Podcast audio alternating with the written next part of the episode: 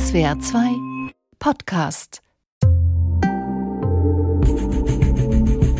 Frauen schneiden sich die Haare ab oder verbrennen ihr Kopftuch. Das sind starke Bilder, die uns seit zwei Wochen aus dem Iran erreichen. Wenn sie uns denn erreichen, denn das iranische Regime hat das Internet gedrosselt und Kommunikationswege gekappt. Damit diese starken Bilder nicht an die Weltöffentlichkeit geraten und dazu beitragen, das System zum Einsturz zu bringen. Lieber misshandeln und töten die Sicherheitskräfte weitgehend unbemerkt Männer und Frauen, die seit dem ungeklärten Tod der jungen jungen Mahsa Amini auf die Straße gehen. Nur die Frauen schreien mittlerweile zurück, wenn ihnen befohlen wird, das Kopftuch wieder aufzusetzen.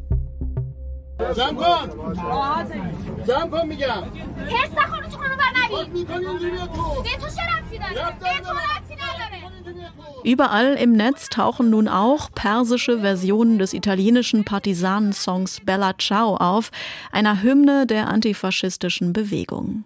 که این گندم تو خیابونه خوشه خشم من و تو تشنه بارونه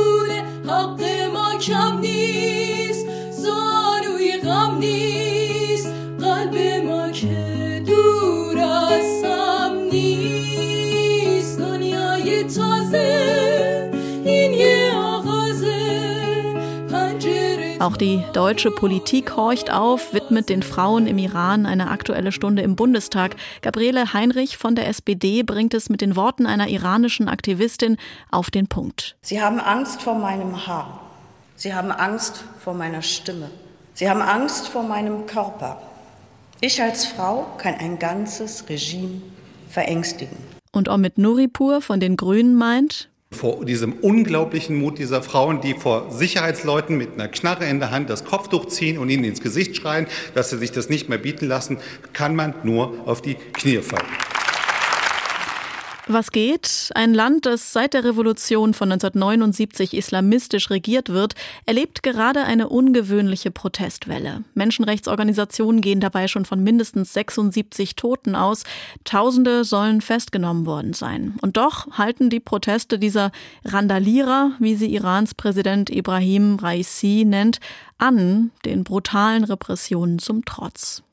Was bleibt, ist die Frage, ob das hier nur der Anfang ist. Schreibt der Iran gerade feministische Weltgeschichte?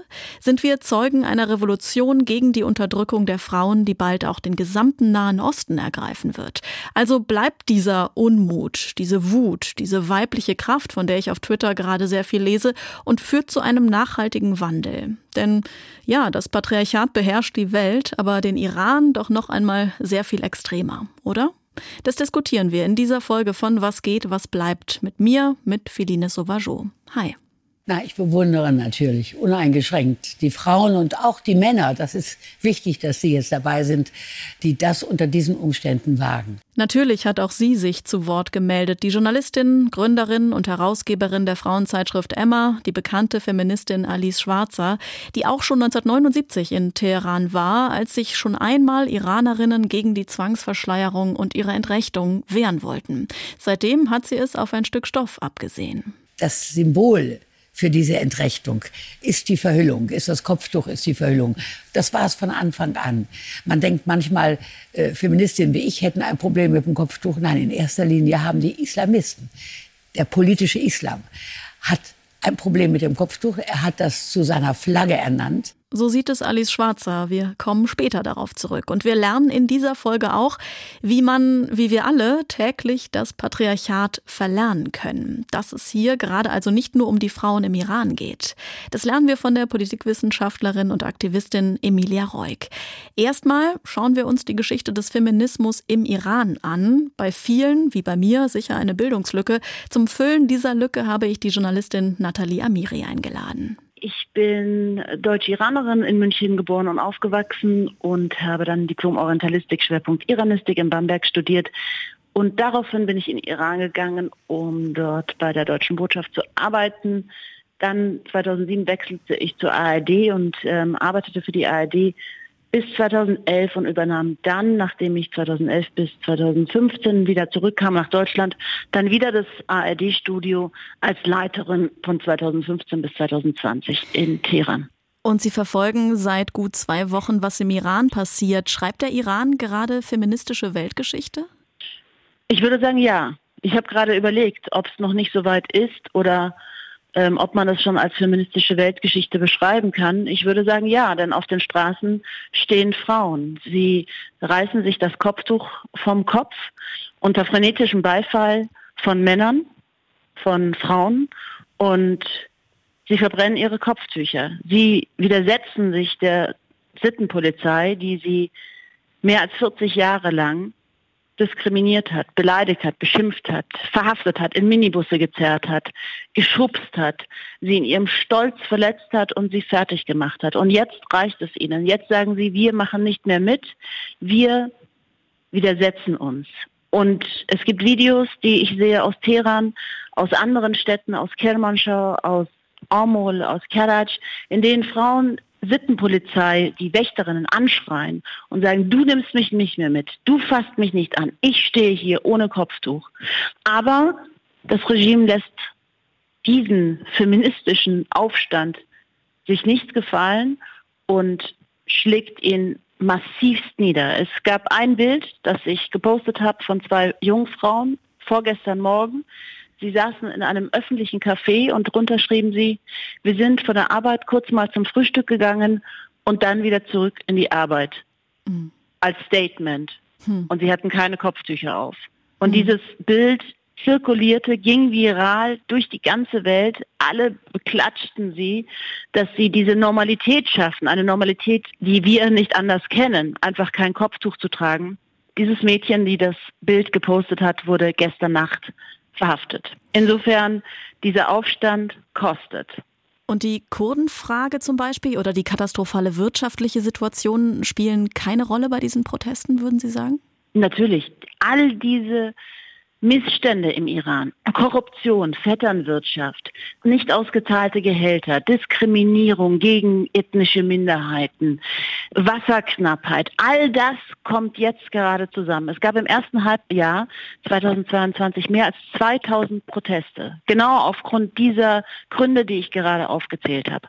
Aber jetzt, nach dem Tod von Massa Amini, ist es fast zum Überlaufen gekommen. Und jeder ist auf der Straße aus seinem eigenen Beweggrund. Und es geht auf der Straße auch nicht ums Kopftuch.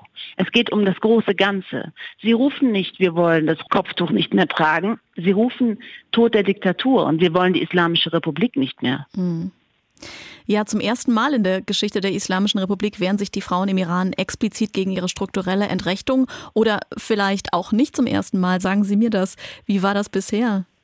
Die allerersten, die auf der Straße waren, nach 1979 waren die Frauen. Als sie merkten, oh, diese Revolution ist nicht iranisch, sondern die wird islamisch, mit der Folge, dass sie sich verhüllen müssen. Und sie gingen gegen das Kopftuchgesetz, gegen dieses obligatorische Kopftuch tragen müssen, sich verschleiern müssen, auf die Straße und protestierten. Und damals war schon der Spruch der Schlägertrupps, Jo Rusari, Jo Tusari. Entweder trägst du das Kopftuch oder du wirst leiden. Insofern leiden diese Frauen seit 43 Jahren.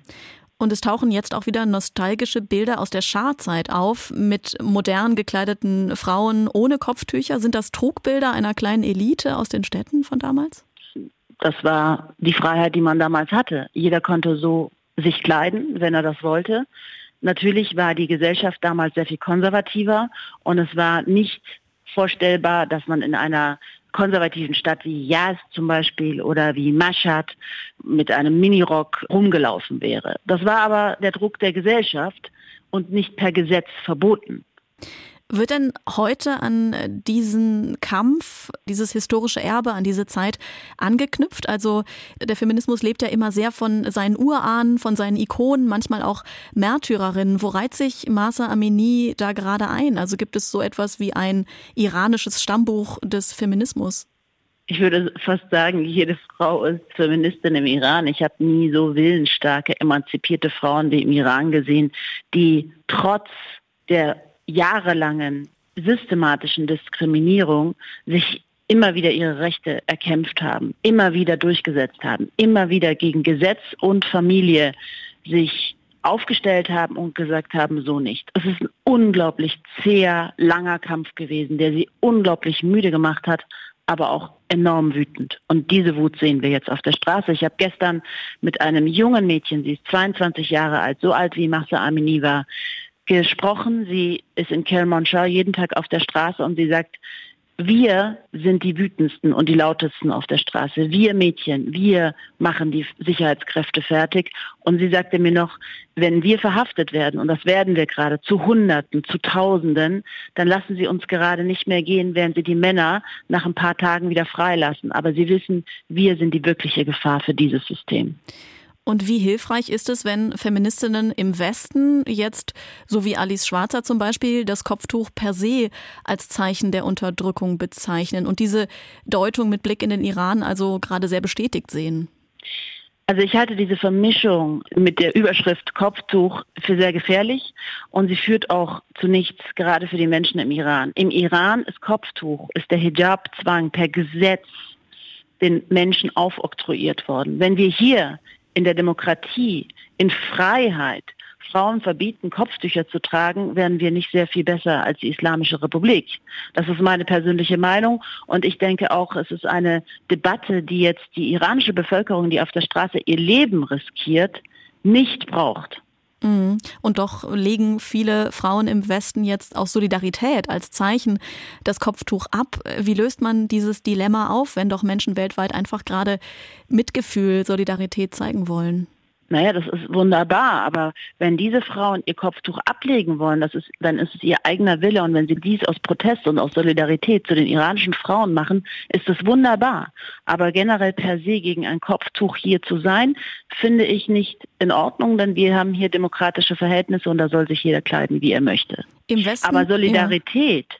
den Menschen jetzt im Iran zu zeigen, wie vor ein paar Tagen am Brandenburger Tor, diese Bilder sind für die Bevölkerung im Iran enorm wichtig und es gibt ihnen Kraft und Mut und Stärke. Also spüren Sie eine Solidarität auch der Feministinnen weltweit? Wurde verstanden, was im Iran gerade vor sich geht?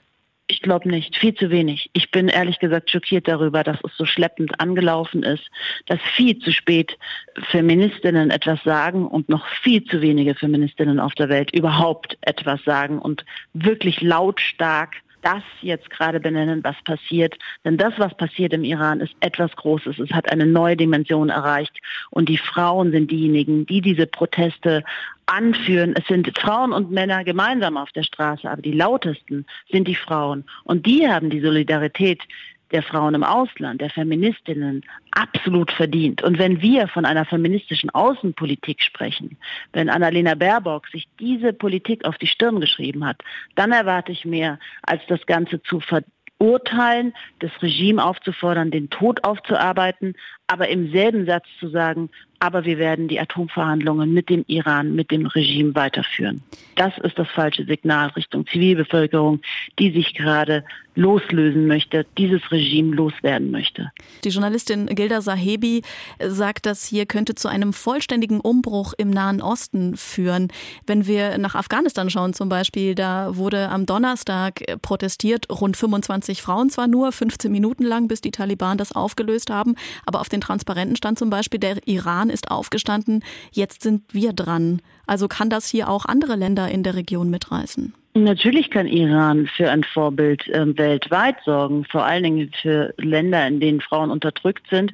Und Iran war auch schon mal Vorbild für sehr viele Länder, leider negatives Vorbild für islamische Revolution. Insofern, Iran war immer schon ein paar Schritte weiter in der politischen Welt. Insofern, vielleicht sind sie die Ersten, die jetzt aus dem Islam sich wieder befreien, aus der Unterdrückung sich befreien in eine freie Welt. Vielen Dank für Ihre Zeit, Frau Amiri. Sehr gerne. Gehen wir mal etwas tiefer in die Materie namens Feminismus. Man kann jetzt natürlich noch einmal in den tausend Seiten von Simone de Beauvoir schmökern. Das andere Geschlecht ist auch heute noch sehr aktuell. Erklärt zum Beispiel, wie es überhaupt so weit kommen konnte, dass wir heute in einer patriarchalen Welt leben. Oder aber wir hören der französischen Politologin Emilia Reuk zu, die uns mal erklärt, wie man aus dem ganzen Schlamassel herauskommt. Im Iran genauso wie bei uns. Hallo, ich bin Emilia Roeg und ich bin Autorin des Buches Why We Matter, das Ende der Unterdrückung und Gründerin des Center for Intersectional Justice. Und Sie haben mit anderen Feministinnen an einem Buch mitgeschrieben, das in diesem Monat erschienen ist. Das nennt sich Unlearn Patriarchy. Ist das gerade im Iran so ein Moment, in dem man das Patriarchat verlernen kann? Das Patriarchat äh, sollte man jeden Tag verlernen. Deshalb es ist ein ongoing Prozess. Ich würde sagen, äh, heute ja, tatsächlich. Es zeigt uns, wie tödlich das Patriarchat ist. Im Iran und überall auf der Welt, auch hier in Deutschland, wo jede drei Tage eine Frau getötet wird von einem Mann, von ihrem Partner oder Ex-Partner. Also deshalb das Patriarchat verlernen sollten wir jeden Tag. Und heute kann es uns äh, mit der Situation im Iran ein bisschen mehr Aufmerksamkeit geben für das Thema. Aber selbst wenn man es als Prozess versteht, versuchen wir vielleicht mal so eine konkrete Handlungsempfehlung. Also wie genau kann man das Patriarchat verlernen, es abschütteln, aus den Köpfen verbannen, wenn man in einem so fundamental religiös geprägten Land wie dem Iran lebt, wo ja selbst so etwas Unaufregendes wie die Haare einer Frau anzüglich oder auf jeden Fall zu freizügig sind. Von da aus ist es doch denkbar weit bis zur Gleichberechtigung. Ja, also für mich ist es problematisch an meiner Stelle jetzt hier, so ich wohne in Deutschland, ich bin in Frankreich sozialisiert worden und deshalb kann ich jetzt nicht äh, sagen, okay, hier die Frauen äh, im Iran, so verlernt ihr das Patriarchat, also es ist nicht mein Platz und ich möchte das nicht machen. Was ich sagen kann im Allgemeinen ist, ähm, um das Patriarchat zu verlernen, müssen wir die unterliegende Position der Frauen verlernen und wir müssen auch die binäre Geschlechtsordnung verlernen. Und äh, damit es passiert, ist es, glaube ich, wichtig äh, zu merken, wie jeden Tag in kleineren Handlungen, wie wir das auch verfestigen. Das heißt, Frauen, die sich klein machen, die ähm, weniger sprechen als Männer, die Männer besonders zuhören, weil sie internalisiert haben, dass Männer irgendwie intelligenter sind, dass das, was sie zu sagen haben, auch wichtiger ist. Genau, deshalb können wir das äh, tagtäglich tun und das verlangt glaube ich, auch viel Mut, weil Frauen, die nicht in ihrer Position bleiben in der Gesellschaft, werden schlecht angesehen. Sie werden als besonders verstörend oder als besonders dominant. Ja, sie nehmen einfach zu viel Platz für Frauen. Sie sagen es, wir wissen ja schon hierzulande nur zu gut, wie schwer sich traditionelle Rollenbilder abschütteln lassen. Selbst in einer liberalen Demokratie mit einer freien Presse, unabhängigen Justiz, in einem progressiven Umfeld. Ich will sagen, wenn es hier schon so schwer ist, wie schwer ist es dann im Iran? Ja, das ist tatsächlich sehr schwer, weil die Unterdrückung der Frauen und der LGBTQI-Menschen, Transmenschen, nicht-binären Menschen etc. ist im Recht verankert. Das ist in den Institutionen verankert und zwar explizit. Auch wenn Frauen im Iran sagen wollen, okay, ich bin frei und ich befreie mich, dann gibt es auch diese Barrieren.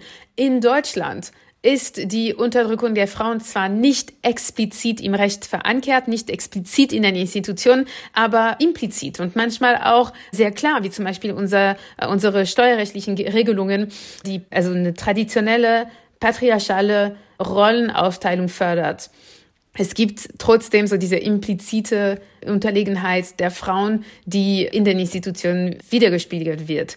Und das heißt, ja, Iran, das ist viel schwieriger, weil das im Recht verankert ist, wie das in Deutschland auch vor 50 Jahren der Fall war. Ich formuliere das mal ein bisschen spitz. Wäre es ein Verlernen des Patriarchats, wenn wir jetzt alle symbolisch den Hijab ablegen? Nee, schon ganz und gar nicht, weil es geht viel, viel ähm, darüber hinaus. Ich glaube, was wichtig ist, ist, dass äh, das Verlernen des Patriarchats heißt, dass Frauen frei selbstbestimmt entscheiden können, was sie mit ihrem Leben tun, inklusive was sie tragen. Das heißt, äh, Frauen in dem Iran sollten frei sein, das Kopftuch zu tragen oder nicht zu tragen. Genauso wie in Deutschland sollten sie auch bestimmen, ob und wann und wie sie ein Kopftuch tragen oder nicht. Und das ist, glaube ich, wichtig. Also wir können pauschal nicht sagen, das Verlernen des Patriarchats heißt, überall auf der Welt das Kopftuch abzulegen. Das wäre viel zu simpel und das wäre für mich äh, teilweise antifeministisch. Also antifeministisch, ja. Es gab dazu gerade auch in der Taz eine kleine Diskussion äh, zwischen zwei Journalistinnen, Gilda Sahebi und Julia Neumann. Julia Neumann, die Taz-Korrespondentin in Beirut, sagte, man solle das Kopftuch jetzt nicht als Gradmesser von Freiheit verstehen. Diese Vorstellung sei vom Westen erst populär gemacht worden und sei gefährlich. Und doch legen gerade Frauen im Westen das Kopftuch ab. Sie filmen sich dabei und die iranisch-amerikanische Aktivistin Masih Alinejad verbreitet diese Videos dann auf ihren Social-Media-Kanälen. Was hat das für Folgen? Ich glaube, das ist auch dann eine, eine schwierige Situation für äh, Frauen, die das Kopftuch tragen hier in Europa und die auch nicht als Verräterinnen angesehen werden und sollten, weil das sind sie nicht.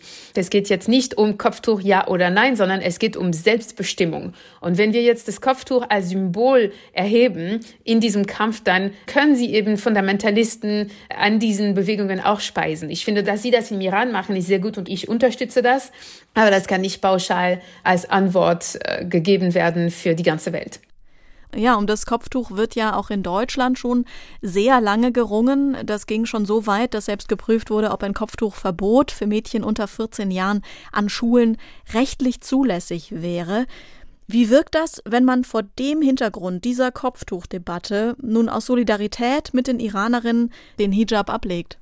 Wenn Frauen hier in Deutschland anfangen würden zu sagen, okay, ich äh, lege mein Kopftuch ab, das würde auch negieren, dass ähm, Frauen, die das Hijab tragen, hier in Deutschland unterdrückt werden, diskriminiert werden, dass ihnen den Zugang zu wichtigen Berufen auch verwehrt wird, dass sie tagtäglich auch auf der Straße schikaniert werden. Also das ist eine Realität, die nicht verleugnet werden darf. Und äh, wir haben jetzt mit ähm, anderen und gleichzeitig gleichen Debatten zu tun, nämlich, und ich wiederhole das, die Selbstbestimmung der Frauen, einen Kopftuch zu tragen oder nicht.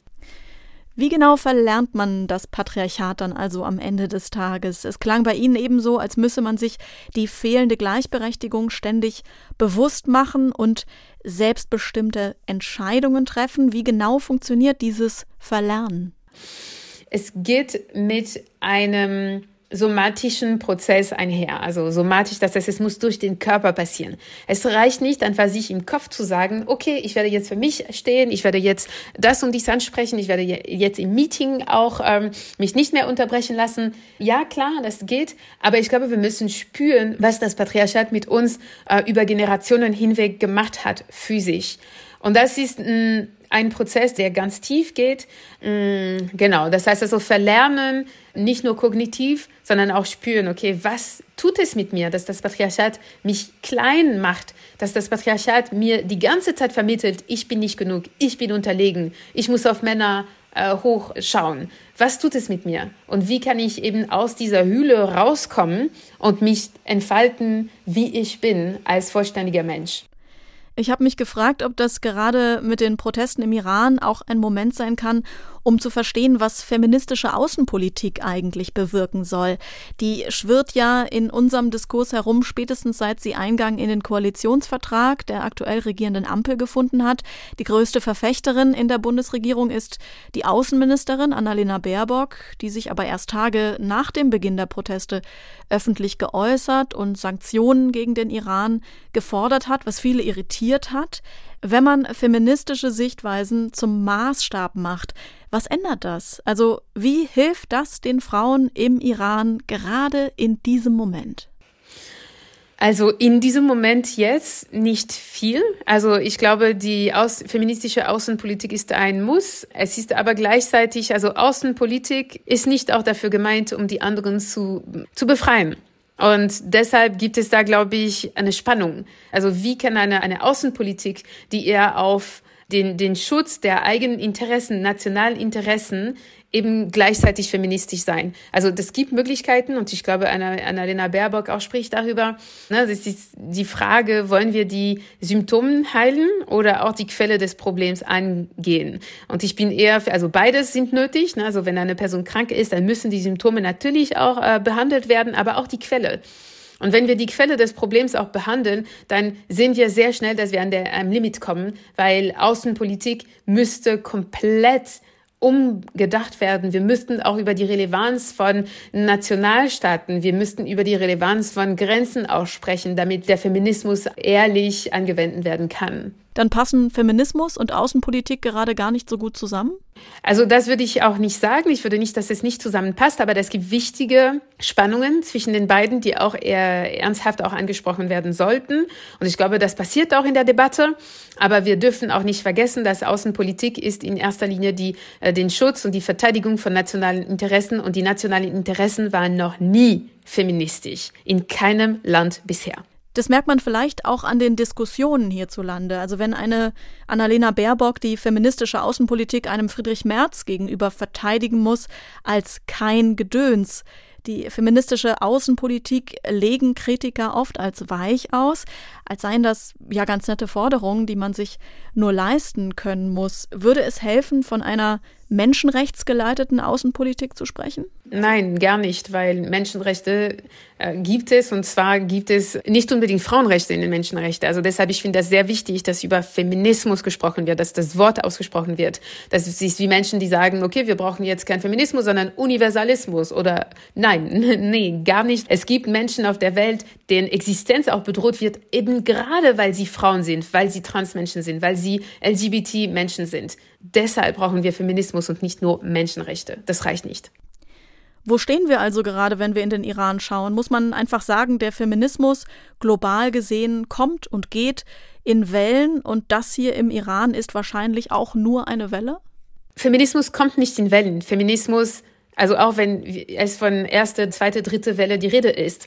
Der Feminismus ist ein unermüdlichen Kampf, der auch schon lange vor der vermeintlichen ersten Welle angefangen hat und, ähm, und der andauernd ist. Das heißt, es gibt äh, keine Pausen vom Feminismus. Und was jetzt im Iran passiert, ist ein Anzeichen davon. Und das ist jetzt nicht äh, plötzlich, es gibt mehr Sichtbarkeit und das ist sehr wichtig und es muss unterstützt werden. Also die Revolution in Iran, die auch von Frauen geführt wird und auch von anderen politischen, ethnischen und religiösen Minderheiten auch geführt wird, muss bedingungslos unterstützt werden. Die Politologin und Aktivistin Emilia Reuk, danke für das Gespräch. Dankeschön. Könnte also gut sein, dass uns der Slogan Frauen, Leben, Freiheit, den gerade die Menschen im Iran rufen, erhalten bleibt, wenn der Protest nicht völlig niedergeknüppelt wird. Ein internationaler Women's March lässt noch auf sich warten, aber es gibt da ja auch noch andere Mittel und Wege. Den Ausschluss Irans von der anstehenden Fußball-WM in Katar zum Beispiel, den fordert die iranische Frauenrechtsbewegung Open Stadiums. Auch wenn das Internet jetzt abgeschaltet ist, wir sehen und wir hören diese Frauen sagt Annalena Baerbock. Und das war Was geht, was bleibt, der SWR2-Podcast über Zeitgeist, Debatten, Kultur. Heute mal mit dem Versuch, den Iranerinnen und Iranern mehr Sichtbarkeit zu schenken. Man kann sich ja nicht nur auf Elon Musk verlassen. Abonniert uns, gebt uns fünf Sterne, wenn ihr gerne zugehört habt. Und falls ihr Fragen, Kritik oder ein anderes Thema habt, das wir uns dringend anschauen sollten, dann schreibt uns eine Mail an kulturpodcast.swr.de. Ich bin Filine Sauvageau. Ciao.